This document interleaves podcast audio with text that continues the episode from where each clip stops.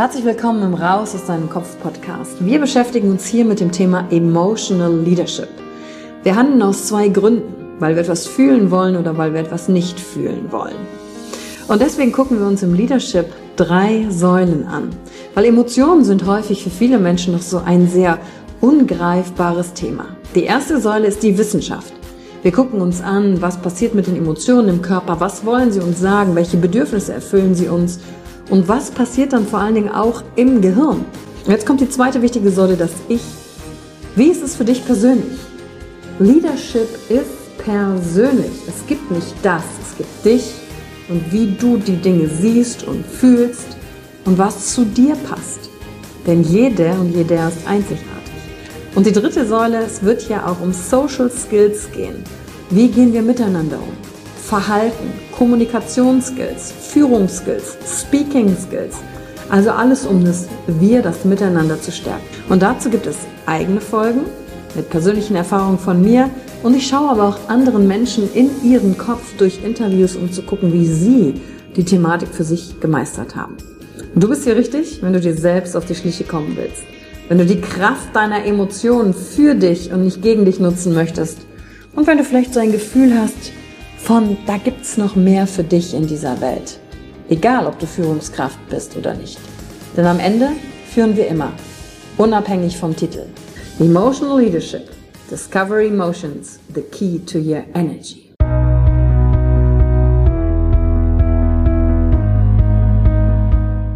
Hallo und herzlich willkommen bei einer neuen Folge von deinem Podcast Raus aus deinem Kopf.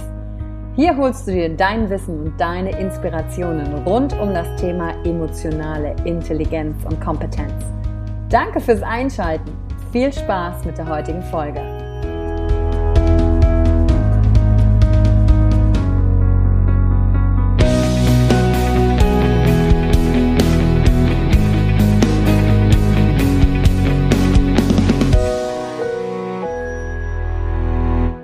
Herzlich willkommen zur heutigen Folge im Raus aus deinem Kopf Podcast. Und mir gegenüber sitzt ein ziemlich cooler Typ, der ganz oben auf seinem Kopf oder als Wert über sich schwebend hat das Wort Autonomie. Heute in der heutigen Folge gucke ich Bastian Barami in seinen Kopf und er sitzt gerade im schönen Wuppertal und das ist ehrlich gesagt ganz selten, weil der Mann bereist eigentlich die Welt und ist in Deutschland auch bekannt mit dem Blog Office Flucht, indem er Menschen einfach andere Möglichkeiten zeigt, zu sagen, hey, es gibt andere Wege rein in die Autonomie, wenn du ein selbstbestimmtes Leben führen willst. Und seine Reise war da nie vorgegeben. Er hat mal Hotelfachmann äh, Ausbildung gemacht und sich gedacht, na ja, super, aber wenn ich immer im Hotel arbeite, dann sehe ich irgendwie auch nichts von der Welt.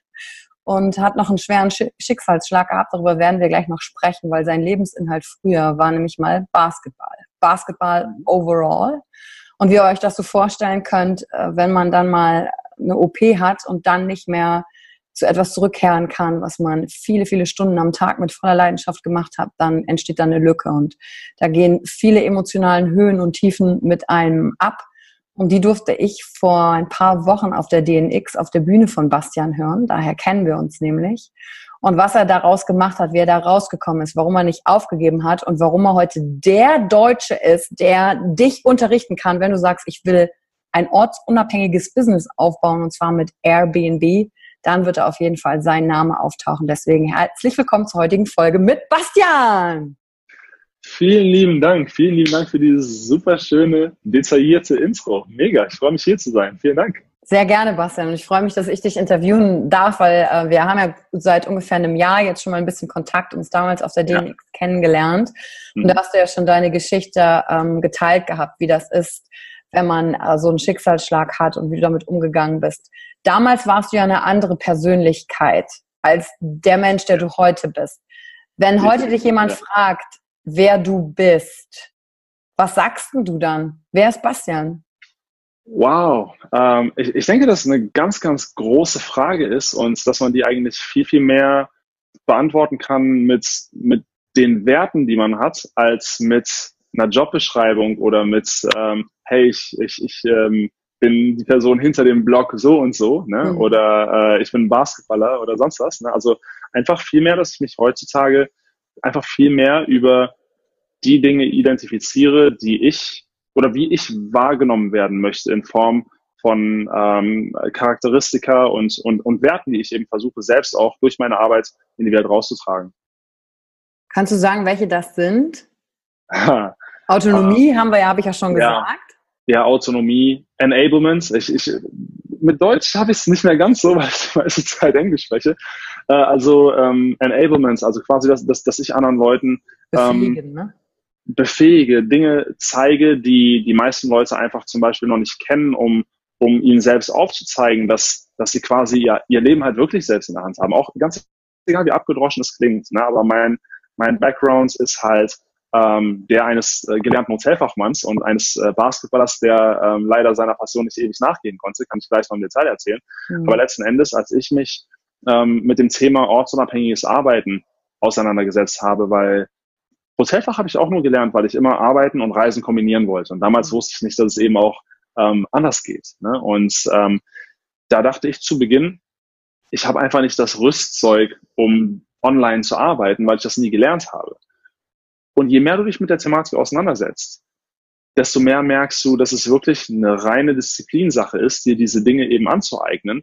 Und wir haben halt alle mit dem Internet in unserer Hosentasche das gleiche Rüstzeug. Ne? Und wir erfüllen eben alle, wie ich auch auf der DNX in meinem Talk gesagt habe, wir erfüllen alle die Mindestanforderungen. Ne? Und ähm, das eben so zu vermitteln und Leuten irgendwie so ein bisschen den Glauben an sich selbst und, und den Glauben daran, dass sie selbst ihr Leben kreieren können in einer Zeit, in der wir buchstäblich unseren, unseren eigenen Job uns ausdenken können, ja, ähm, sie davon zu überzeugen und äh, hoffentlich ganz, ganz großartige Dinge in der Welt anzustoßen. Ja, ich meine, du bist ja das beste Beispiel dafür, ähm, sich an dir zu orientieren, quasi keine, keine Peilung von dem technischen Hintergrund und jetzt hast du quasi ja schon dein weltweites mhm. Business mit Airbnb auch aufgebaut und das anderen beizubringen. Das war ja aber nicht immer so. Also äh, meine Frage ist gerade, du kannst ja mal kurz erzählen, was dir dann auch passiert ist mit diesen ganzen OPs, mit deinem Knie. Aber da warst du ja in ja. einem totalen Down. Und meine Frage ist in deinem Kopf, was ist halt passiert, dass du den Glauben an dich nicht verloren hast? Oder gab es eine Phase, wo du ihn ja. verloren hattest, aber mhm. dann ist er irgendwie wiedergekommen? Ja, ja, definitiv. Also zum einen, ähm, für mich Basketball war immer alles. Meine gesamte Jugend über ging es immer nur um Basketball, Basketball, Basketball. Ich habe auch ein Jahr in den Staaten gespielt, hatte Ambitionen, halt irgendwie zumindest noch so semi-professionell äh, in Deutschland zu spielen. Und ähm, in Deutschland verdient man aber halt mit Basketball nicht sonderlich viel Geld. Und ich habe zeitgleich noch, während ich Basketball gespielt habe, ähm, eine, Hotel, ja, eine Ausbildung zum Hotelfachmann gemacht. Und da geht man halt kaum unter elf, zwölf Stunden am Tag raus. Und unter mhm. der stetigen Belastung von Training, äh, Training und im Hotel arbeiten, rumrennen und alles drum und dran, hatte ich halt schon ein bisschen Kniebeschwerden, aber keine richtige Verletzung. Und dann bin ich halt zu einem Arzt gegangen und der hat mir voll die Horrorszenarien ausgemalt und sagte halt, ähm, ja, sie haben eine ausgeprägte X-Beinstellung und unter der Belastung sei das so eine tickende Zeitbombe, bis ihnen da die Kniescheibe rausfliegt und manche Sportler erholen sich niemals davon und hat mir halt wirklich irgendwie zu verstehen gegeben, ähm, oder beziehungsweise einfach nur dieses, dieses Bild gemalt, was gar nicht akkurat war. Wenn sie das nicht machen, dann können sie kein Basketball mehr spielen. Ja? Und ist nur ein kleiner Eingriff, vier bis sechs Wochen, dann sind sie wieder fit und hat das alles so total runtergespielt. Mhm. Vorher weiß man es halt nicht besser, ist nicht misstrauisch, weil man denkt, okay, wenn ein Arzt einen operiert, dann ist es ja in der Regel, damit etwas besser wird. Ja? Mhm. Wie alt warst du dann dazu, da? Das ist jetzt genau zehn Jahre her, also 24. Mhm. Ja, ja. Und äh, das war quasi so auf dem Peak so für mich in, in Hinsicht auf Fitness und Basketball. Ne? Also ich war ähm, so in, in, in meinen besten Jahren, wenn man das so nennen möchte. Und ja, dann ist das Ganze schief gegangen. Ich habe mich halt dazu überreden lassen.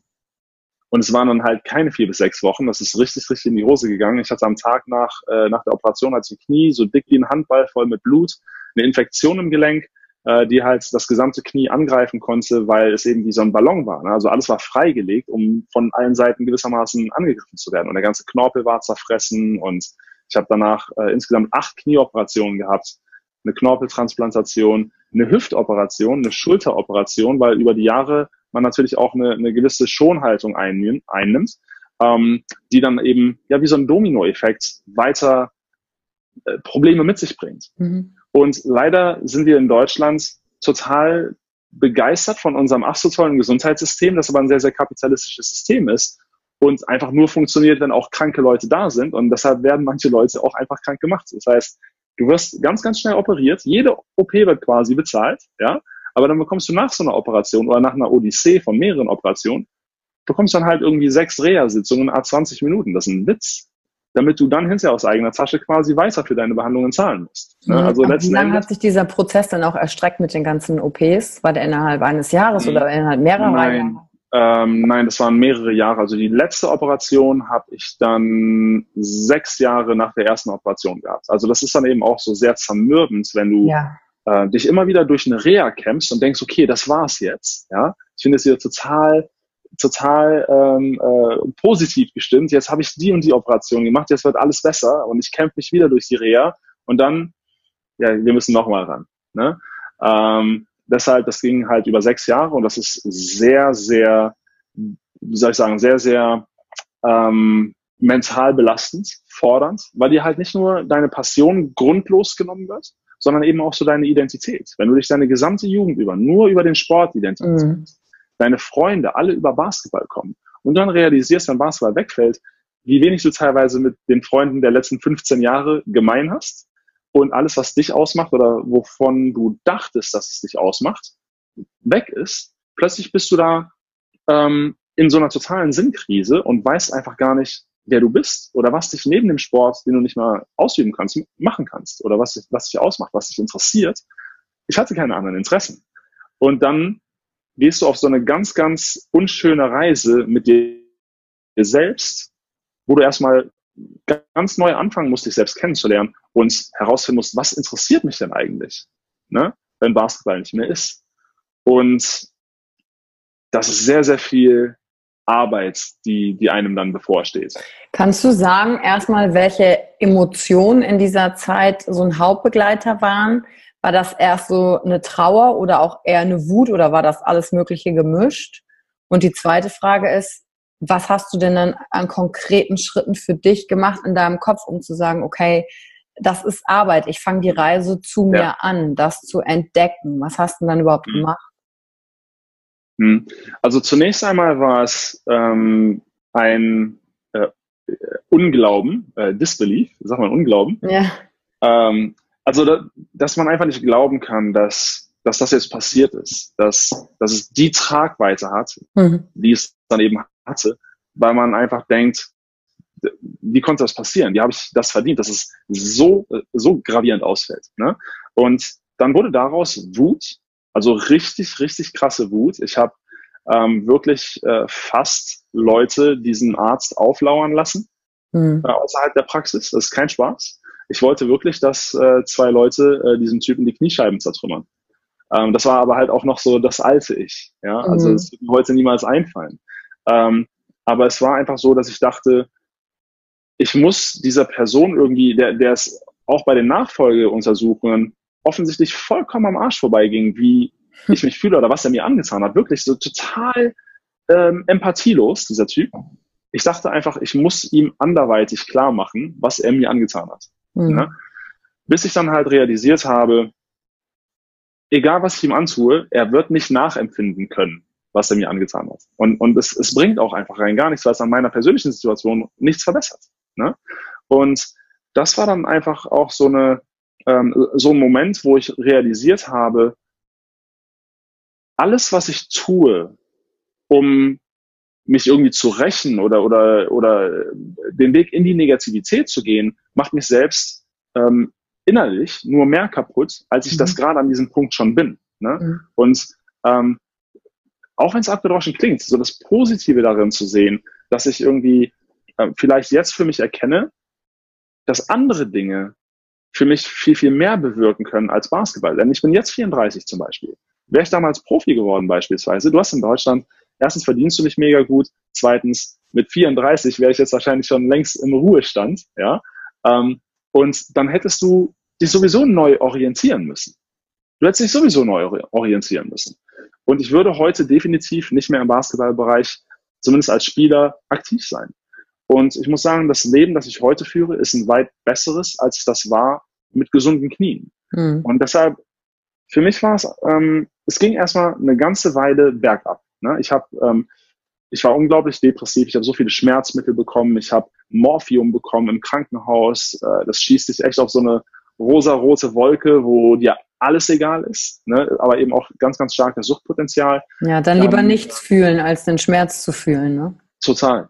Und dann zu Hause haben die mir dann Zylidin verschrieben. Wenn du davon zwei Stück von nimmst, das sind Opiate. Ne? Da fängst du auch schon an zu sabbern und sowas. Aber ich konnte halt trotzdem nicht schlafen. Für drei Monate konnte ich, konnte ich nicht schlafen, mhm. ähm, weil die Schmerzen halt trotzdem zu stark waren. Und dann habe ich halt angefangen zu kiffen und das ist dann auch extrem äh, lang gegangen. Aber das war das Einzige, was dafür, dazu geführt hat, dass ich schlafen konnte. Ne? Mhm. Und ähm, das ist dann halt wieder, wieder ein anderer Lebensabschnitt, der vielleicht keiner ist, auf den ich stolz bin, wenn ich zurückblicke, aber es war wertvoll für mich, für die Verarbeitung, weil diese Antriebslosigkeit, die das dann irgendwie auch mit sich gebracht hat, die hat mich letzten Endes dann an einen Punkt gebracht, wo ich gesagt habe, ich habe echt die Schnauze voll von dem Scheiß und ich will nicht, dass dieser Vorfall bestimmt, wer ich bin oder was ich mit meinem Leben mache.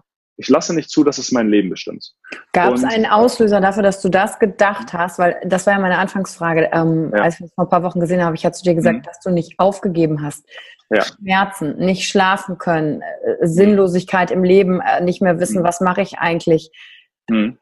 Und dann aber zu sagen, nee, das bestimmt nicht, wer ich jetzt bin und was mit mir weiter passiert. Ja, ähm, das lag auch einfach daran, dass ich, ähm, also zum einen natürlich ich hatte schon in der Hotelfachausbildung voll die Schulden aufgebaut. Mhm. Ja, ähm, Schulden sind generell etwas, äh, das einen nicht sonderlich gut schlafen lässt. Du fühlst dich nicht, du, du fühlst dich einfach wie ein Loser. Du fühlst dich wie ein Loser. Ganz egal, ob du jetzt vielleicht voller Sportler bist oder fit bist oder alles andere in deinem Leben irgendwie toll ist. Wenn du irgendwie dein Leben in der Hinsicht, mein, meines Erachtens zumindest, so habe ich mich gefühlt, nicht auf die Kette kriegst, das ist nochmal was Grundlegendes. Ja, ich möchte nicht das Gefühl haben, dass ich bei anderen Leuten in der Kreide stehe und irgendwie mein Leben nicht auf die Kette bekomme. Und mhm. ich möchte selbst entscheiden können, ich möchte, jeder hat irgendwie vielleicht so eine, so eine, ähm, äh, so eine Bucketlist im Kopf. Das und das will ich in meinem Leben mal machen.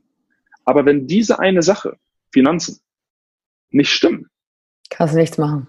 Dann kannst du einfach diese meisten Dinge nicht machen mein Basketball weggefallen ist und ich dann halt denke, ich muss irgendwie Befriedigung oder Begeisterung in den anderen Dingen suchen oder finden, die ich gerne machen möchte. Mhm. Ich kann es aber nicht, weil ich Schulden habe. Dann, dann heißt das gewissermaßen, okay, ich kann kaum die Dinge, die mich glücklich machen oder ablenken würden von meinem, von meinem Knieschicksal mhm. oder sowas, nicht machen. Und genau deshalb habe ich halt gesagt, ich muss jetzt was verändern. Und es gibt viele Leute, die dann halt immer weiter Trübsal blasen und, und diese Abwehrspirale weiter weiter herabgehen. Aber ich bin dann einfach irgendwie an den Punkt gekommen, wo ich ähm, viele Dokus geschaut habe von, von Leuten, die, ähm, die halt super erfolgreich sind und ne, also einfach so berieseln lassen erstmal. Aber irgendwann merkst du, die meisten Leute, die wirklich ihr Leben umdrehen, haben mal richtige Hardships im Leben gehabt, haben mal mhm. richtig, richtig Scheiße gefressen. Ne? Weil Schmerz einfach ein riesengroßer Motivator ist. Und man kann es irgendwie schön versinnbildlichen. Ich bin am Strand beispielsweise, ja, habe da meinen, meinen Sonnenstuhl und meinen Sonnenschirm, ja, und ich möchte ins Wasser gehen. Das Wasser ist schön. Das, das Wasser ist die Vision von dem Leben, das ich führen möchte, ja. Mhm. Die Sonne brutzelt richtig, der Sand ist kochend heiß. Ich gehe aus dem Schatten, scheiße, ich verbrenne dir die Füße, es tut voll weh. Ich gehe entweder einen Schritt zurück und bleib da, wo ich bin, schön Komfortzone, oder ich laufe, um ins verdammte Wasser zu bekommen, äh, ins Wasser zu kommen. Und ich bin halt gelaufen, weil ich nicht im Schatten bleiben wollte, ich wollte ins fucking Wasser. Ja, und das ist gewissermaßen das, was mich angetrieben hat. Ich denke, dass es, dass es zwei ganz große Motivatoren gibt, äh, um sein Leben wirklich zu drehen. Und das ist Frustration, ne, enorme Frustration oder Inspiration. Und idealerweise ist Inspiration oder eine Kombination aus beiden. Bei mir war es halt mehr Frustration. Es war schon fast so verbittert. Ja, insbesondere als dann so die Kritiker kamen, als dann mit, ich habe ja hinterher nochmal studiert, weil ich dachte, okay, jetzt muss ich nochmal studieren, um ne, äh, vernünftiges Leben führen zu können und sowas, so ein alten Mindset. Ähm, und dann, als ich mit 30, also erst vor vier Jahren, zum zweiten Mal äh, die Uni geschmissen habe, da gehen natürlich bei der ganzen Familie so die, die Alarmglocken an. Ne? Oh, 30, Uni schmeißen, so um dann irgendwie einen Blog zu starten, der Office-Flucht heißt und keinen Euro online verdient. Und ähm, dann haben halt alle auch aus meinem Freundeskreis alles nur schlecht gemacht, nur schlecht gemacht. Und ich war halt generell schon so abgefuckt von dem Leben, das ich bis dato dann halt geführt hatte die letzten Jahre, dass ich dann das einfach nur so als Antrieb genutzt habe, die Kritik von den Leuten, so ja, wartet ab, so ich, ich zeig's euch allen. Mhm. Ja, das war halt echt schon so eine, so, eine, so, eine, so eine negative Energie, um ehrlich zu sein. Und ich bin froh, dass ich darüber hinweg bin. Aber es hat mir trotzdem geholfen, ähm, die Dinge echt ziemlich schnell zum Funktionieren zu bringen. Ne? Und ähm, ich versuche seitdem, auch wenn ich kein Poker spiele, ich versuche das Leben halt so ein bisschen wie ein Pokerspiel zu sehen, weil es da scheißegal ist, wie, wie schlecht die Karten sind, die du bekommst, aber du kannst das Spiel halt trotzdem gewinnen. Ne? Und ähm, das zeigt sich halt immer wieder an, an Geschichten von, von vielen inspirierenden Persönlichkeiten. Ja, und du brauchtest halt erstmal äh, diese Frustration vielleicht, um erstmal so den ersten Anschub Geschwindigkeit zu bekommen, weißt du, um dich erstmal ins Bewegen zu kriegen. Und jetzt hast du das ja auch umgedreht. Und du hast ja auch mit mir geteilt, du hast super viele verschiedene Sachen ja auch ausprobiert, um ja. äh, aus den Schulden rauszukommen. Und ganz ehrlich, ich hab, bin erst schuldenfrei seit circa zweieinhalb, drei Jahren selber. Also weil ich mhm. mit äh, Anfang Mitte 20 ein paar finanzielle Fehlentscheidungen getroffen habe und habe selber gedacht, fuck, ich bin ein totales Fail, weil alle mhm. anderen haben schön studiert, ich habe mein Studium abgebrochen. Ja. Äh, kann das also komplett nachempfinden, nur dass ich halt nicht so eine OP hatte wie du und das gefehlt mhm. hat. Aber wie das Selbstwert darauf abhängig man selber am Anfang macht, je nachdem, wie die Zahlen auf dem Bankkonto dann halt sind. Ne?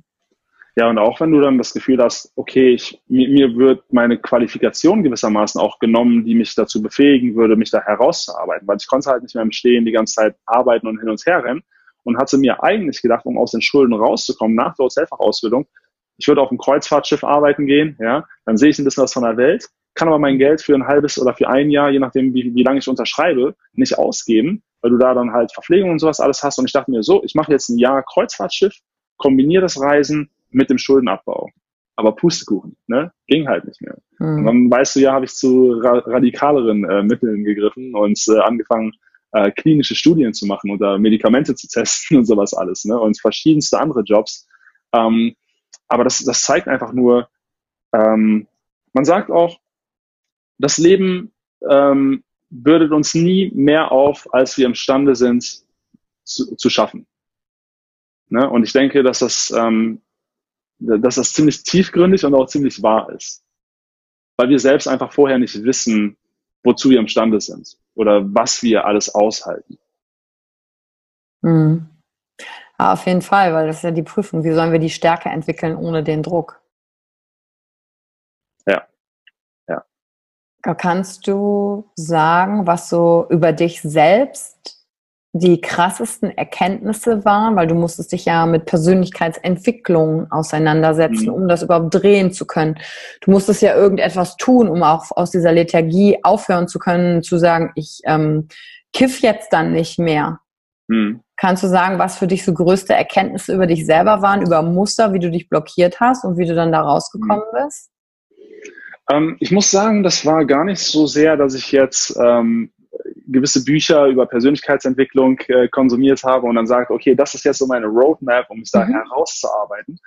Ähm, ich sagte ja eben, dass meiner Meinung nach ähm, man sein Leben dreht, entweder aus Frustration oder Inspiration. Bei mhm. mir war es am Anfang Frustration. Und dann wurde es zur Inspiration, weil ich natürlich mehr und mehr recherchiert habe. Also ich habe wirklich ganz banal, wie die meisten Leute, erstmal gegoogelt, wie werde ich reich? ne, weil ich halt, ähm, ich glaube, egal wer online tätig ist, niemand kann mir erzählen, dass sie es nicht mal gegoogelt haben. Ne? Also ich glaube, dass fast jeder das irgendwie mal äh, gemacht hat. Und das rührt aber in, in meinem Fall auch daher, ich habe halt, halt im Intercontinental Hotel auf der Königsallee gelernt. Ne? Da bist du dann äh, nonstop nur mit, mit ähm, ja, Berühmtheiten und reichen Leuten umgeben. Und ich habe dann halt immer so Extraschichten als Doorman angenommen, wo ich dann halt die ganzen Luxuskarossen geparkt habe. Und damals dachte ich, Geld löst alle meine Probleme. Ne? Und mhm. so kam ich dann halt über Online Geld verdienen auf verschiedenste Websites, natürlich auch viele Bauanfänger und so unterwegs, aber irgendjemand hatte dann halt äh, diese Buchempfehlung in seiner Sidebar, Timothy Ferris, die Vier-Stunden-Woche. Ne? Und das ist halt so für viele so der, der Startschuss, insbesondere wenn es um ortsunabhängiges Arbeiten geht. Und ich habe dann halt einfach, weil ich nach jedem Strohhalm gegriffen habe, der sich irgendwie geboten hat, ähm, dieses Buch gelesen, dieses Buch bestellt und das Buch gelesen. Und das hat für mich einfach alles auf den Kopf gestellt, mhm. weil es so viele Dinge, auf die du von alleine einfach nicht kommen würdest, die aber so naheliegend sind, dir so richtig in die Fresse haut. Ne? Und wenn du dann halt siehst, dieser Typ, der, der hat einfach alles gemacht, worauf der Bock hatte. Der ist irgendwie Tango-Weltmeister, der ist Karate-Weltmeister und der hat immer nur so an Hacks gedacht, wie schaffe ich das mit dem absoluten Mindestaufwand? Ne? Und wie schaffe ich das halt irgendwie die Dinge in meinem Leben zu automatisieren, so dass es mir einfach nur Zeit schafft, weil das ist so der, der neue Reichtum. Zeit, nicht Geld. Die meisten Lotto-Millionäre gehen pleite, weil die irgendwie eine Vorstellung davon haben, wie es ist, Millionär zu sein. Aber die Leute wollen nur, nur Millionär sein, weil sie das, weil sie sich vorstellen, wie es sich anfühlt, Millionär zu sein. Die meisten Millionäre führen total beschauliches Leben. Die kaufen sich nicht irgendwie erstmal ein Lambo und einen, und einen Helikopter und sowas, weil die dann viel zu schnell pleite sind. Ne? Und äh, dementsprechend, dass, dass es eigentlich viel, viel mehr um, um Zeit geht. Ne? Also wirklich um, um diese gelebte Autonomie. Und äh, das gepaart mit so Konzepten von, von Geo-Arbitrage. Ne? Also dass er sagt, Du verdienst dein Geld idealerweise online in einer starken Währung, was wir ja dann tun, wenn wir jetzt Deutsche sind, in, in Euro, ne? ähm, und geben diese einfach andernorts aus, ähm, wo man viel, viel mehr von seinem Geld hat, sprich Südostasien, Lateinamerika oder sowas. Also gewissermaßen ein relatives Einkommen. Ne?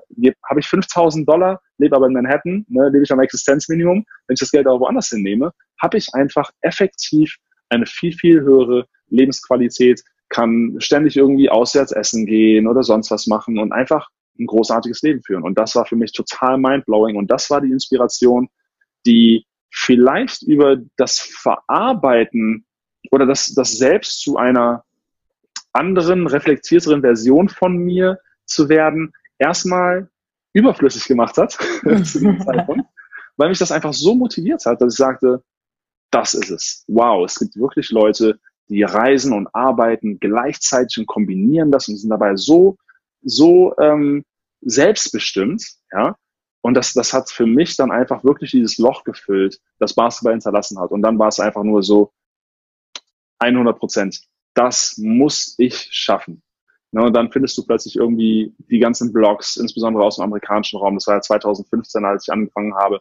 Ähm, das Movement ist ja in Deutschland noch relativ jung, ne? aber dann findest du halt so diese ganzen Influencer aus den Staaten, die dir erzählen, ja, ja, starte erstmal einen Blog und dies und das, ne? Und dann verkaufst du ein E-Book und das passives Einkommen, bis du tot bist. Ne? Das stimmt so natürlich nicht.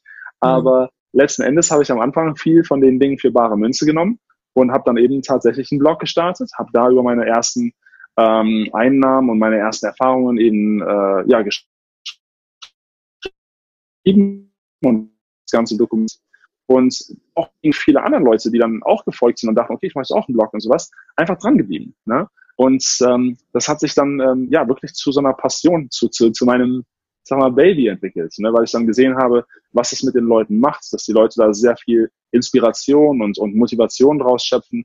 Und ich weiß, dass ich irgendwie eine gute, ähm, wie soll ich sagen, eine, eine gute Auffassungsgabe habe und Dinge sehr, sehr gut erklären kann. Ne? Und ähm, dass ich heute, wenn ich zum Beispiel, ich, ich lebe ja den, den Großteil des Jahres in Thailand, da laufen mir regelmäßig so in Bangkok oder sowas Leute über den Weg, die rufen über die Straße, hey, was die? Ne? Und erkennen mich dann da halt und erzählen mir dann halt, ähm, dass die meinen Blog gelesen haben, schon irgendwie vor zwei Jahren oder die haben das und das gemacht und den Kurs von mir irgendwie absolviert und können jetzt halt ortsunabhängig leben und arbeiten und, und reisen halt durch die Gegend. Und, und das ist einfach, das ist so viel mehr wert, als im Basketball einen Game Winner zu treffen, wo dann halt irgendwie für 30 Sekunden die Halle ausrastet oder sowas. Ne? Das ist einfach, du, mhm. du hast wirklich einen Impact auf das Leben anderer Leute. Und was, was kann geiler sein? Ja, weil dadurch, dass du für dein Leben Sachen verändern hast, haben musstest, weil äh, eine andere Möglichkeit hattest du nicht, kannst du jetzt damit, was du für dich umgesetzt hast, ja direkt andere mit beeinflussen. Das ist, äh, also, ja. also verstehst du das manchmal, was für einen Impact du hast? Also, das ist ja schon fancy, weißt du? Ähm, ich glaube, manchmal schnallt man nicht so die ganze Tragweite, mhm. weil zum Beispiel die DNX, das ist ja so, dass das, das, ähm, das Event in Deutschland so für, für Leute, die ortsunabhängig arbeiten wollen, für digitale Nomaden oder Remote Work oder wie man es jetzt nennen mag. Ne? Mhm. Und vor vier Jahren saß ich da halt selber im Publikum und habe den Leuten da so zugejubelt, ah, das will ich auch mal. Ne? Ja. Und jetzt ein Jahr später stand ich schon selbst auf der Mainstage. Ne? Und jetzt die letzten vier Jahre, ähm, nicht, genau, das erste Mal war vor fünf Jahren. Da habe ich mir das ja angeschaut, da habe ich noch nicht gestartet. So. Und die letzten vier Jahre, von den letzten vier Jahren stand ich dreimal selbst auf der Mainstage. Ne? Und man schreibt aber halt trotzdem, es ist ja ein Blog. Ich schreibe viel Content. Ich habe natürlich auch noch andere Channels und sowas, die ich äh, aktiv bespiele und sowas. Aber wenn ich dann halt für mich in meinem äh, ich sag mal, in meinem Kämmerchen sitze und dann einfach nur schreibe, du schreibst es für eine unsichtbare Audience. Du ja. weißt erstmal noch nicht, wen das wirklich erreicht, weil die Leute auch viel zaghafter damit sind, zu liken oder zu kommentieren, als wenn die jemanden so in the real world treffen. Und wenn ich dann halt ja. so bei der DNX bin, dann haut mich das jedes Mal wieder um, dass da Leute Schlange stehen, um mit dir zu reden und mit dir Selfies machen wollen und sowas. Alles ist, das ist so, äh, ich, ich peile das gar nicht. Ich peile das manchmal gar nicht. Ne? Aber umso schöner ist es dann halt, ähm, das zu sehen. Und dann nehme ich mir auch die Zeit. Und ich glaube, ich habe letztes, äh, vorletztes Wochenende von den 1000 Leuten, ich glaube, ich habe ungelogen mit 500 von denen persönlich gesprochen. Ne? Und dann ist man auch nach dem Wochenende durch. Aber man, man, das ist einfach, ich bin unglaublich dankbar dafür. Ich bin unglaublich dankbar dafür, was ich jetzt für eine Aufgabe habe und wie, wie wohl ich mich auch mit dieser Aufgabe fühle. Ne? Also es ist wirklich wie du schon sagtest zu Beginn, ist es auch wieder komplette Autonomie, selbst entscheiden zu können, wie sehr ich mich da involviere, wie viel ich von mir preisgebe, wie oft ich Blog-Content schreibe oder sonst was. Ich habe ganz bewusst gesagt, ich möchte nicht freelancen oder sonst was. Ich möchte absolut selbstbestimmt sein. Ich habe keinen direkten Kundenkontakt, ich muss mit niemandem telefonieren. Ich könnte jetzt sagen, ich bin jetzt einfach die nächsten drei Monate weg. Ich habe keinen Bock auf irgendwas. Ne? Und ich könnte das machen. Aber ich liebe ja, was ich mache. Deshalb habe ich nicht das Bedürfnis, das zu tun. Mhm. Aber trotzdem jederzeit selbst entscheiden zu können. Das ist für mich ähm, das Großartigste, was dabei rausgekommen ist. Also neben, neben dem Impact, den man eben für die Leute schafft.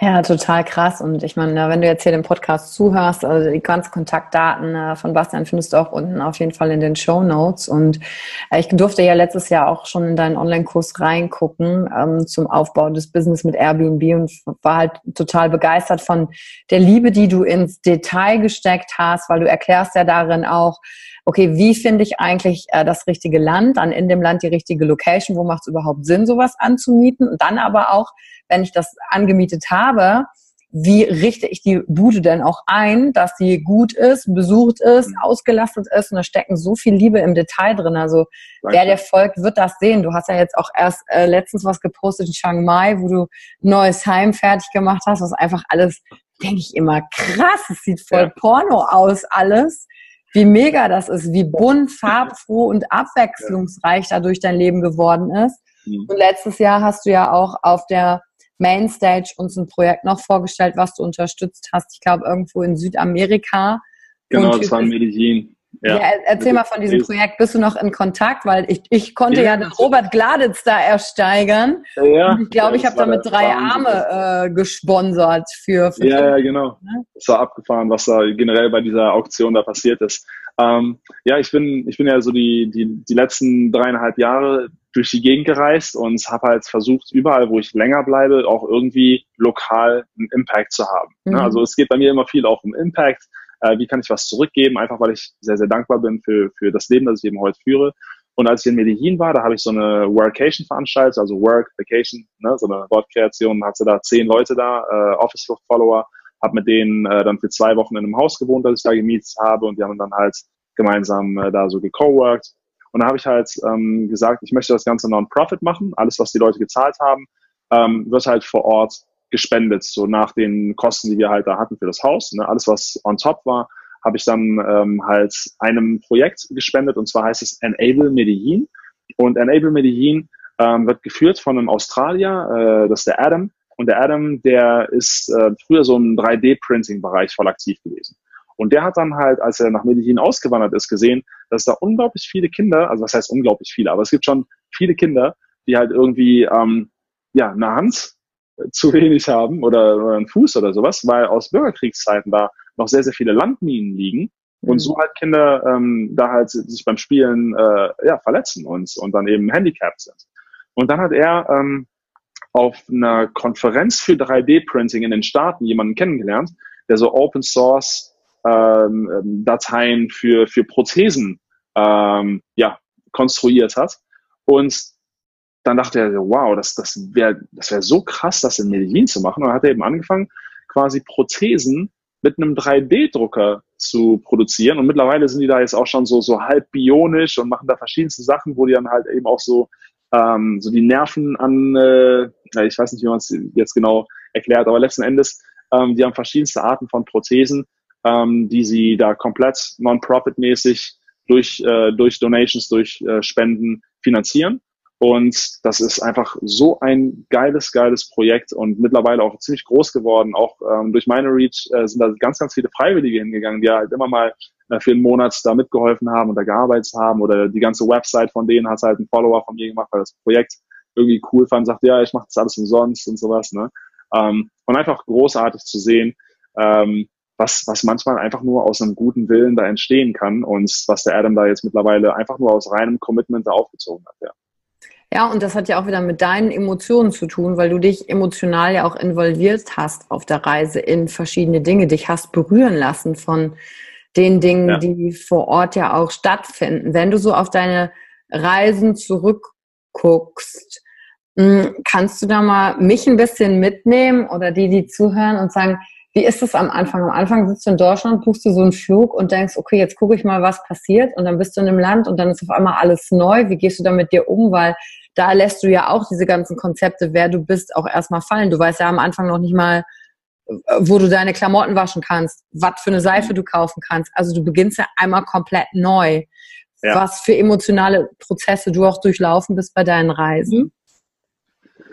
Ähm, ich glaube, emotionale Prozesse haben eigentlich eher stattgefunden, also jetzt so, die ich jetzt irgendwie hätte verarbeiten müssen, eher durch Dinge, die ich erlebt habe in Hinsicht auf ähm, Schicksale anderer Leute. Mhm. Also zum Beispiel, ähm, als ich in Uganda war, ne, da, da habe ich eben auch viele krasse Sachen gesehen. Ich könnte wahrscheinlich eine Stunde nur über die Erlebnisse in Uganda sprechen. Und äh, da habe ich auch was Soziales unterstützt. Und mittlerweile ähm, sind da 200, über 250 Kinder, die vorher im Steinbruch gearbeitet haben, wirklich Steine gekloppt haben, Kinder, ja, mhm. ähm, haben wir jetzt in die Schule schicken können, so über, über die letzten drei Jahre. Ne? Äh, alles Donation-based, aber das ist ein anderes Thema. Ähm, ich persönlich habe nicht an irgendeinem Punkt das Gefühl gehabt, dass ich jetzt emotional mit mir struggle in Hinsicht auf meine Reisen selbst, weil ich einfach voller Euphorie war, dass ah. ich jetzt das, was ich worauf ich hingearbeitet habe, leben kann. Und wenn du, ich glaube, die Leute haben immer viel zu sehr das Worst-Case-Szenario vor Augen als das Best das, das Worst-Case-Szenario malen sie es noch viel schlimmer aus, als es eigentlich ist, weil mhm. zu Hause ist immer nur ein Flug entfernt. Ja, Man, wir sind so privilegiert, dass wir jederzeit nach Deutschland zurückkommen können und uns hier ähm, aufgefangen werden, sage ich jetzt mal, oder oder ähm, ja, wir, wir werden nie hungern, wir werden nie obdachlos sein oder sein müssen, ja. Und äh, dementsprechend denke ich, hat man einfach nur Dinge zu gewinnen und nichts zu verlieren, überhaupt nichts zu verlieren. Ne? Und ähm, gerade wenn es jetzt auch um, um, um Bildung oder Lücken im Lebenslauf geht, da könnte ich ewig lange drüber reden, um den Leuten halt so dieses, äh, dieses Mindset äh, oder diese Angst davor, unzulänglich zu sein vor dem nächsten Bewerbungsgespräch, äh, Gesprächspartner, ich liebe es, darüber zu reden und den Leuten halt so diese Angst zu nehmen. Mhm. Und ähm, nee, ich habe ich hab keinerlei Probleme gehabt äh, auf meinen Reisen, aber was ich durchaus realisiert habe, ist, dass viele Leute mit sich selbst nicht im Reinen sind und dann denken, dass Reisen ihre Probleme löst. Aha. Und das ist definitiv nicht der Fall. Ja, wenn ich ähm, zu Hause unglücklich bin und ich, ich muss halt bei mir sein wenn ich Dinge nicht aufarbeiten kann mit mir selbst, ja, dass ich sagen kann, okay, ähm, das und das passt mir in meinem Leben nicht, ich werde diese Situation lösen. Das muss zu Hause geschehen. Ich kann jetzt nicht sagen, ich buche mir jetzt den nächsten Flug und, und, und äh, renne vor allem weg. Das ja, sonst ist, eine, sonst ist, es wie eine Flucht. Ne? Genau. Aber man nimmt sich ja selber immer mit. Absolut, exakt. Ne, das, das ist genau der Punkt. Du nimmst dich selbst immer mit und viele Leute glorifizieren so diesen Lifestyle. Ich bekomme jeden Tag, ich bekomme am Tag ungelogen über die verschiedenen Kanäle an die 100 Nachrichten. Und ich versuche nach wie vor auf fast jede Nachricht zu antworten. Aber ganz oft sind da so Sachen dabei, dein Leben will ich haben. Mhm. Nein. Wenn du es wolltest, dann würdest du die Schritte gehen. Ja, aber es ist einfach noch nicht so gravierend. Deine, deine Ausgangssituation ist nicht so schmerzhaft, dass du diese Meter gehst. Ja, entweder, wie gesagt, Frustration mhm. oder Inspiration. Aber in der Regel reden die Leute einfach nur.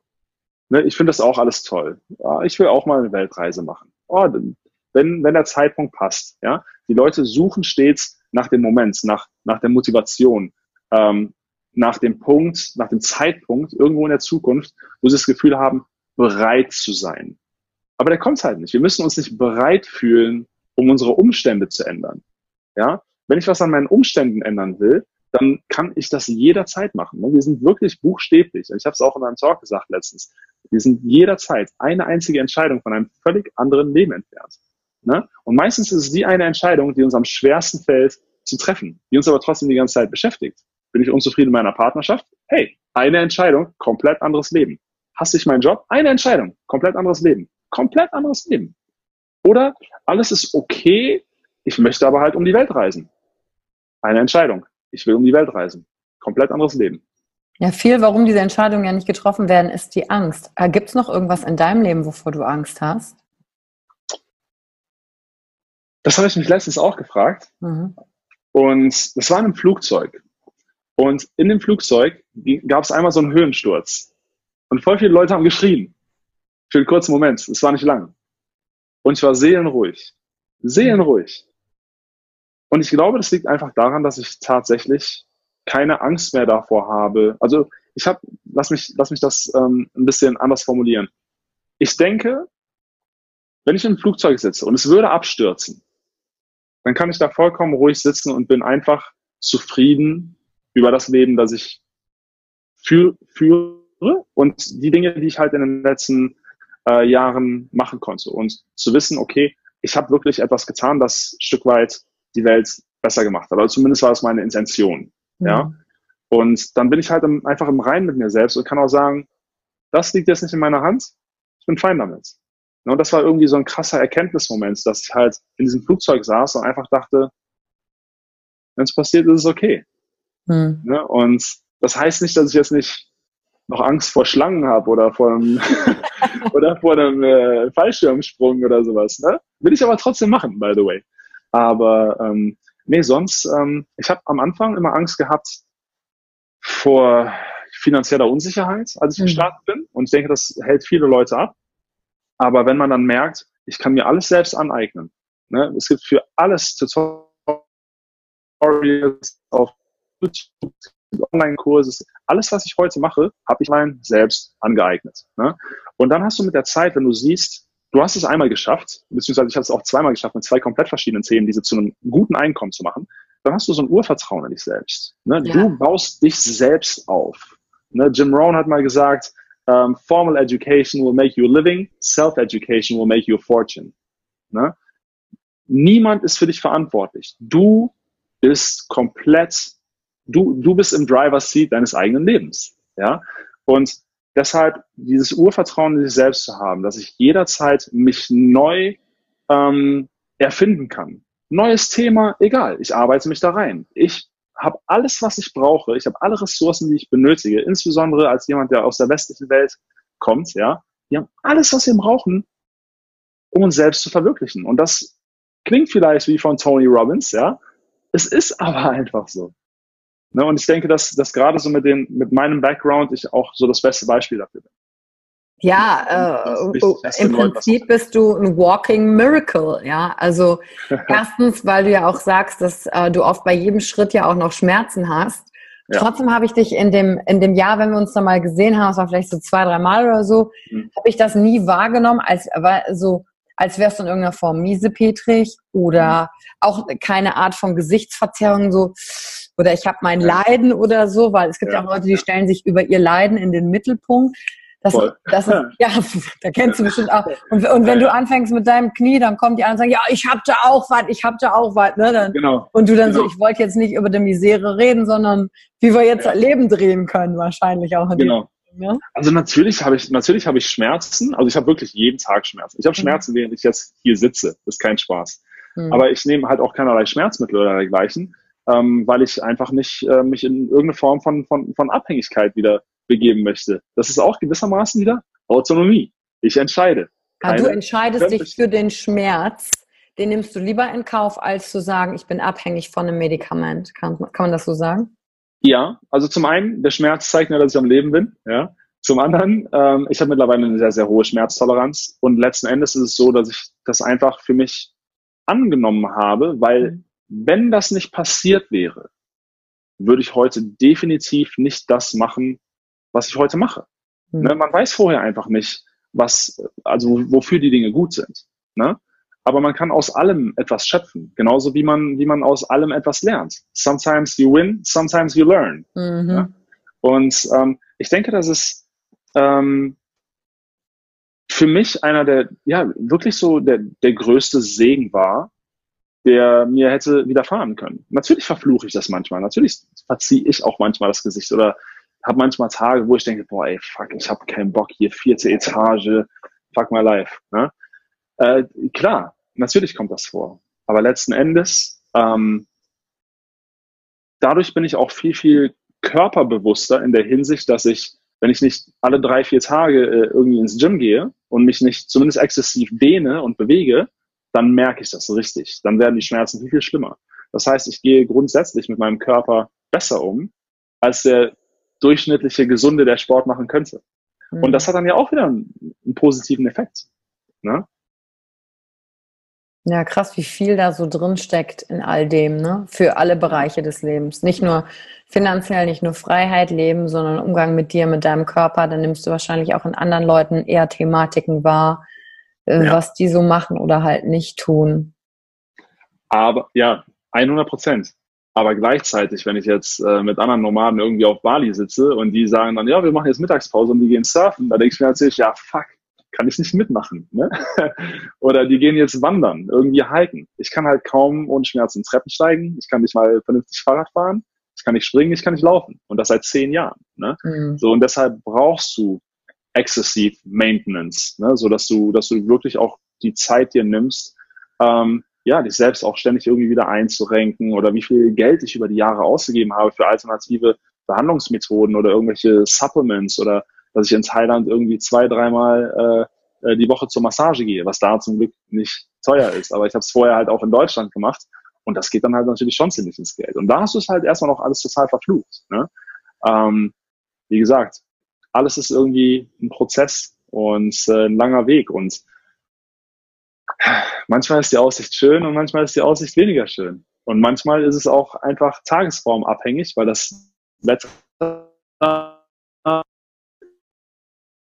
einen Tag so aussieht und den anderen Tag so. Ne? Aber letzten Endes macht es die Reise halt komplett. Ja, das stimmt. Macht die Reise halt komplett. Ähm, dieses Hoch und Runter macht ja auch diese Erfüllung, die da drin ist. Und ich glaube, da bist du echt ein gutes Beispiel für. Ich würde gerne noch wissen, weil du auch ein bisschen äh, mir am Anfang ja erzählt hast, Support von zu Hause oder nicht und dann zweites Studium wieder abgebrochen. Ich weiß nicht, wie meine Eltern reagiert haben, als ich gesagt habe, also ich schreibe jetzt hier die Magisterarbeit nicht. Mhm. was, du Kind, aus dir wird Hartz IV, so gewühlt, ne? diese Ängste, ja. was ich ja auch verstehen kann, andere Generationen. Mhm. Gab es bei dir vom Umfeld in irgendeiner Art Support oder auf dieser ganzen Reise, das finde ich auch krass, wenn du auch lange im Ausland warst, wenn du dann mit dem alten Umfeld ja auch in Kontakt bist, die nicht ja. auf Reisen waren. Okay, du weißt schon, was ich sagen will. wie, du, wie ich weiß noch nicht, was du sagen willst, aber ich habe nur gerade einen Gedanken dazu. Wenn ich Kontakt mit meinen Freunden von früher habe, ja. Ja. Naja, führ weiter aus erstmal. Ja, und das würde mich natürlich interessieren, damit der Loop nicht offen ist, was das für ein Gedanke ist. Das ja. ist dann halt schwierig. Mich haben dann die Leute gefragt, und wie war es in Shanghai? Weil sie ja. kennen dann aus Vox nur so Reisesendungen und äh, fahren ja. immer nach Holland und Österreich, was auch schöne Länder sind. Aber da fällt es mir schwer zu sagen, ja, meine Antwort ist dann immer, ja, anders. Also das ist, schwierig, das ist, ja, ich sag ja, ja es ist halt schwer, das irgendwie zu vermitteln, ne? wenn jetzt jemand noch nie irgendwie über die eigenen Ortsgrenzen gefühlt, also um es mal ein bisschen zu, zu, zu, über, ähm, zu überdramatisieren, ähm, hinaus ist, dann können die Leute sich halt nicht in diese Situation hineinversetzen. Ist ja auch normal. Ähm, meine Frage ja. ist aber, wie gehst du, erstmal, was war der Gedanke, der gerade kam, wenn du mit alten Freunden oder so sprichst? Und zweitens, wie gehst du, wie hast du es geschafft, dich auch aus altem Umfeld dann zu lösen? Weil das ja. ist oft ja so ein Punkt, der am schmerzhaftesten für viele ist, wenn sie nicht den Support kriegen, aber trotzdem an ihren Träumen mhm. festhalten wollen, weißt du? Ja, ja. Also zum einen ähm, muss ich sagen, ich habe viel zu lange als Jugendlicher immer was darauf gegeben, was andere Leute von mir denken, weil ich war, obwohl ich sehr groß gewachsen bin, ein sehr unsicherer Jugendlicher und bin in der Schule auch viel gemobbt worden und sowas. Und dann, als, als ich mit Basketball angefangen habe, das war erst so mit 14, 14,5 oder sowas. Und da bin ich halt relativ schnell ganz gut geworden, weil ich eben auch recht groß bin und sowas. Und da kam dann halt so das erste Selbstbewusstsein. Aber dadurch, dass wir nicht wie in den Staaten äh, Sport in der Schule haben, hat das in der Schule jetzt nichts verändert zum Beispiel. Ne? Mhm. Und ich hatte meine Freunde dann glücklicherweise so aus dem Basketballbereich, aber war sonst jetzt nicht so mega selbstbewusst und habe mich hab mir einfach viel zu oft reinreden lassen. Ne? Ähm, ja, und als, als Basketball dann weg war, dann, dann denkst du dir so, warum nehmen die sich raus, mich zu kritisieren für etwas, von dem sie rein gar nichts wissen? Mhm. Ne? Weil die lautesten Kritiker sind immer die, die sich am wenigsten mit der Materie auseinandergesetzt haben. Hey, ich will digitaler Nomade werden. Hä, was ist ein digitaler Nomade? Nee, klingt scheiße, glaube ich nicht, dass es funktioniert. Ne? du denkst erstmal so bei jungen Leuten, dass wenn du erzählst, ich will Reisen und Reisen und Arbeiten kombinieren, dass sie denken, wow, voll cool, ey, Basti, probier es aus, wenn es klappt, geil, wenn nicht, dann eben nicht. Ne? Hast nichts zu verlieren. Aber das war nicht so. Mhm. Die Leute haben halt, ähm, weil ich halt gar keinen digitalen Background hatte, ich habe mich quasi drei Monate zu Hause eingeschlossen um mir selbst überhaupt WordPress reinzuprügeln bis zum Erbrechen und sowas, wie, wie ich eine Domain registriere überhaupt und sowas. Ich hatte ja null, null digitalen Background. Ne? Und die haben dann halt trotzdem regelmäßig gefragt, ey, was sieht's aus? Kommst du, äh, kommst du raus, lass mal was trinken gehen und dies und das. Und das kam dann halt mehrfach die Woche und ich habe sie halt jedes Mal wieder vertröstet, weil ich sagte, ey Jungs, sorry, ich habe gerade zum zweiten Mal die Uni geschmissen, ich muss jetzt erstmal was auf die Kette kriegen, mhm. weil ich sonst einfach nicht den Kopf frei habe. Ne? So bitte, gib mir ein bisschen Zeit und sowas. Und die haben halt kein Verständnis dafür gehabt. Die haben das echt persönlich genommen. Und hinterher sind die richtig zickig geworden und haben dann halt gesagt, ah, du bist gar nicht mehr am Start, du, du lässt uns voll hängen. Und dann ist mir dann irgendwann, äh, ist mir irgendwann zu viel geworden. Ich dachte so, also, und dann habe ich es auch gesagt, so hängen lassen, wobei, ja, also dass wir dreimal die Woche uns treffen ähm, oder dass ihr euch dreimal die Woche treffen wollt, um über Sport zu reden, über äh, wie scheiße ihr euren Job und euren Chef findet, über äh, welche Weiber ihr klar gemacht habt, welche mhm. Party irgendwie toll war, über alte Zeiten, bringt keinen von uns auch nur einen Zentimeter voran. Null. Und das brauche ich gerade nicht. Das hast du gesagt, weil das ist ja, ja, richtig strong. Wie war die Reaktion? Ja, ja natürlich scheiße. Dann ja, kann ich mir vorstellen, dass die keinen Bock hatten, dazu hören.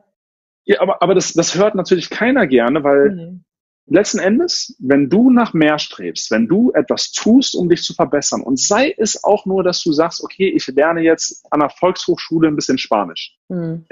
Ja?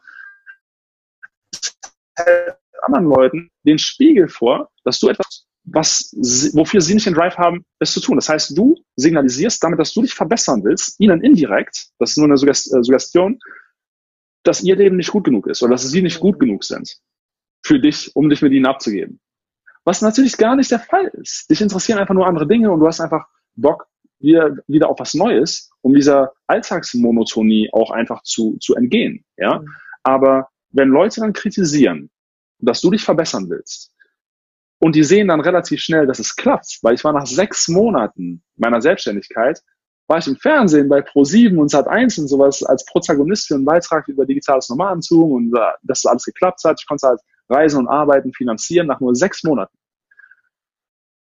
Und weil sie es am Anfang so hart ähm, äh, kritisiert haben, war es natürlich wie ein Schlag ins Gesicht.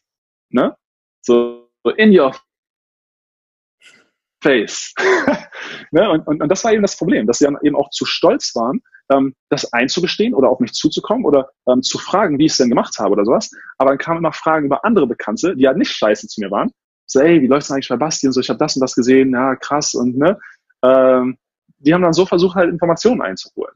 Und das hat mir dann einfach gezeigt, ich brauche den Scheiß nicht. Mhm. Ne? Also wenn, wenn du etwas komplett an deinem Leben drehst, dann kristallisiert sich auch ganz schnell heraus, wer halt wirklich deine Freunde sind und wer nicht. Ne? Und ähm, Viele Leute haben halt Angst, dass, dass sie ihr Umfeld komplett ändern müssen. Das sagt keiner. Das sagt keiner.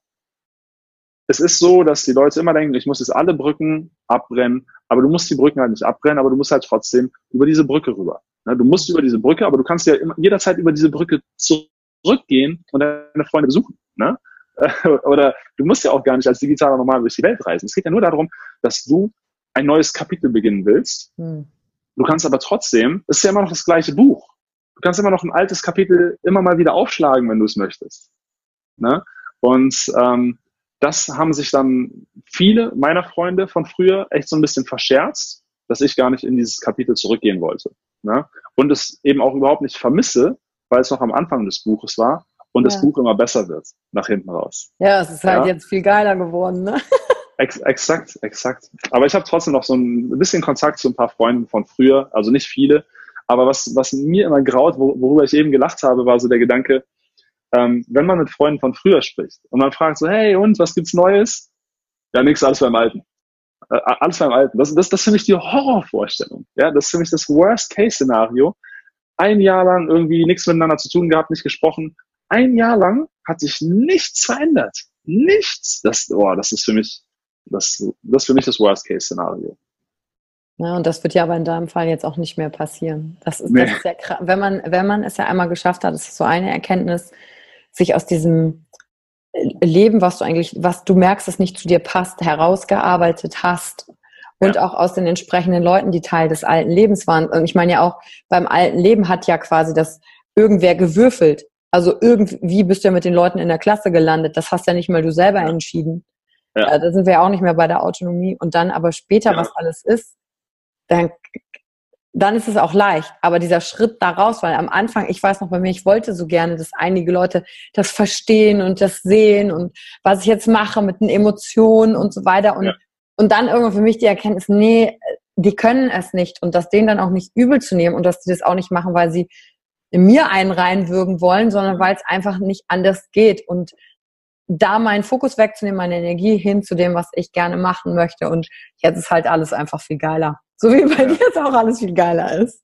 Ja, aber das, das haben wir ja zu Beginn auch nicht gewusst. Ne? Und wir haben Nein. ja nicht diese Schritte gegangen, um den Leuten den Spiegel vorzuhalten oder, oder zu suggerieren, hey, dein Leben ist irgendwie nicht cool genug, deshalb mache ich jetzt was anderes. Das ist ja Schwachsinn. Es ist ja Schwachsinn.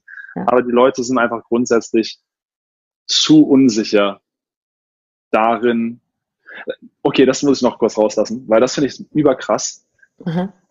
Wem jubelt der Großteil der menschlichen Bevölkerung zu? Stars. Stars, Celebrities, wie du es auch nennen möchtest.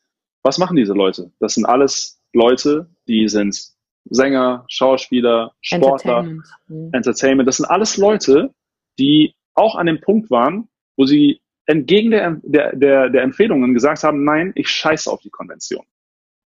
Hm. Denn niemand würde dir sagen, ja, also so aus, aus dem gesamten Umfeld wirst du niemals die, die einstimmige Entscheidung haben, ja, scheiß auf deine klassische Ausbildung, go for it, werd einfach Straßen, Straßenmusiker und guck, was passiert. Ja? Ist, ja auch in uns so, ist ja auch in uns so verankert, dass wir auf Sicherheit gehen müssen, weil äh, dieser Sicherheitsgedanke ja auch unser Überleben gesichert hat. Ne? Das ist genau. aber also heute der, der wir sind halt, unsere Gehirne sind halt so verkabelt, uns vor, vor Unsicherheit eben zu schützen, ne? oder, oder nicht die Dinge zu tun, die unangenehm sind, die, aber, die man aber nur mal machen muss, um ein anderes Ergebnis zu bekommen. Ne? Und genau das ist das, was all diese Leute, denen wir heute zujubeln, gemacht haben. Das heißt, letzten Endes idolisieren wir Leute, glorifizieren wir Leute, die, die in der Lage waren, die Entscheidung zu treffen, die wir uns nicht imstande fühlen zu treffen. Ja? Mhm. Keiner sagt so, boah, ich war bei dem, bei dem Meetup von dem und dem Steuerberater, das ist mein Hero. Ne? ne? So, ja. so keiner, keiner idolisiert die Leute, die ein total gewöhnliches Leben führen. Und dabei ist es total wichtig, dass es den Steuerberater ja gibt. Und ja, dann auch zu sagen, wenn der darin ja glücklich ist und seine Erfüllung gefunden hat, ja. dann ist es mega, weil der Voll. Lebensweg, den du gehst, der ist ja auch nicht für jeden oder was ich mache, ist auch nicht für jeden. Und ja. darin so die Akzeptanz in diesem Gegenseitigen zu haben. Ne? Absolut, absolut. Ne? Deshalb, ähm, letzten Endes geht es auch nur darum, dass die Leute zufrieden sind mit dem, was sie machen. Und dann ist ja. auch jede Entscheidung legitim. Ja? Aber viel zu viele Leute treffen eben nicht die Entscheidungen, die sie treffen wollen, aus Angst vor, vor ähm, sozialer Ächtung. Mhm. Und das, obwohl die größten Stars oder die Leute, die wir am meisten ähm, idolisieren und die uns begeistern, genau die sind, die exakt das Gegenteil von dem tun, was wir tun. Ja, irgendwann muss man halt springen in sein eigenes Leben rein, ne? mit allem, was dazugehört. Um auch darin zu entdecken, was ist eigentlich mein Leben? Was ist eigentlich mein Weg? Keine Ahnung.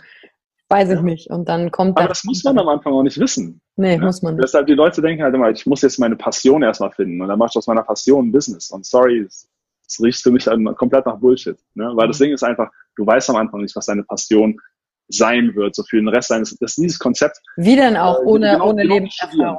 Wie denn auch? Genau, genau. Dann wirst du halt, dann hast du halt haufenweise Life-Coaches Anfang 20, ne? Und ähm, das, das, das Ding ist ja auch, dass, dass die Leute, genau wie im Studium, die denken, ich wähle jetzt dieses eine Fach und das mache ich für den Rest meines Lebens. Wie soll das, wie soll das funktionieren? Ne? Deshalb, ich muss jetzt nicht meine Passion zu, also diese Passion finden, um daraus mein, mein Online-Business zu machen, um dann halt irgendwie, keine Ahnung, in die Welt zu ziehen oder sowas. Ich muss viel mehr, als, viel mehr als zu wissen, was ich will, ist zu wissen, was ich nicht mehr will. Und dann halt mit dem, mit dem kleinsten Schritt anfangen. Ne? Ich habe halt auch null Background gehabt. Ich habe erstmal eine, eine eigene Brand für, für Hundeleinen gehabt. Ja, Ich habe bei Amazon Hundeleinen verkauft. Ich habe nicht mal einen Hund.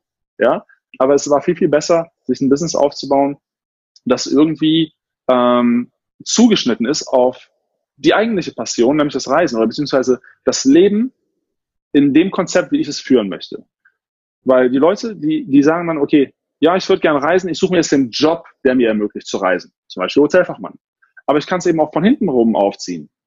Ich will reisen. Das ist unrüttelbar. Das ist ne, die, die Hauptsäule. Und ich gucke, was ich da selbst drumherum arbeite, statt mich in eine Abhängigkeit zu begeben, die mir ermöglicht, vielleicht ein bisschen zu reisen. Nein, ja. das hier ist der Pfeiler, ja, um den ich alles drumherum baue. Und ähm, da gibt es dann, du erkennst dann erst, wie viele verschiedene Möglichkeiten es gibt. Ne? Weil gerade so zu Beginn, wenn du jetzt äh, nomadisch werden willst oder sowas, dann denkst du, oh fuck, ja okay, womit soll ich anfangen? Und dann hast du irgendwie so deine, deine fünf äh, Konzepte, von, von denen du denkst, dass es jetzt das ist, was du machen kannst. Ich werde VA oder ich mache halt E-Commerce oder ich mache halt, äh, keine Ahnung. Ne? Da gibt es mhm. dann ganz, ganz wenige Sachen, die dir einfallen. Und dann findest du halt auf Reisen ähm, hunderte Leute, die hundert verschiedene Sachen machen. Ne? Und darauf kannst du dich ja mega inspirieren lassen. Total.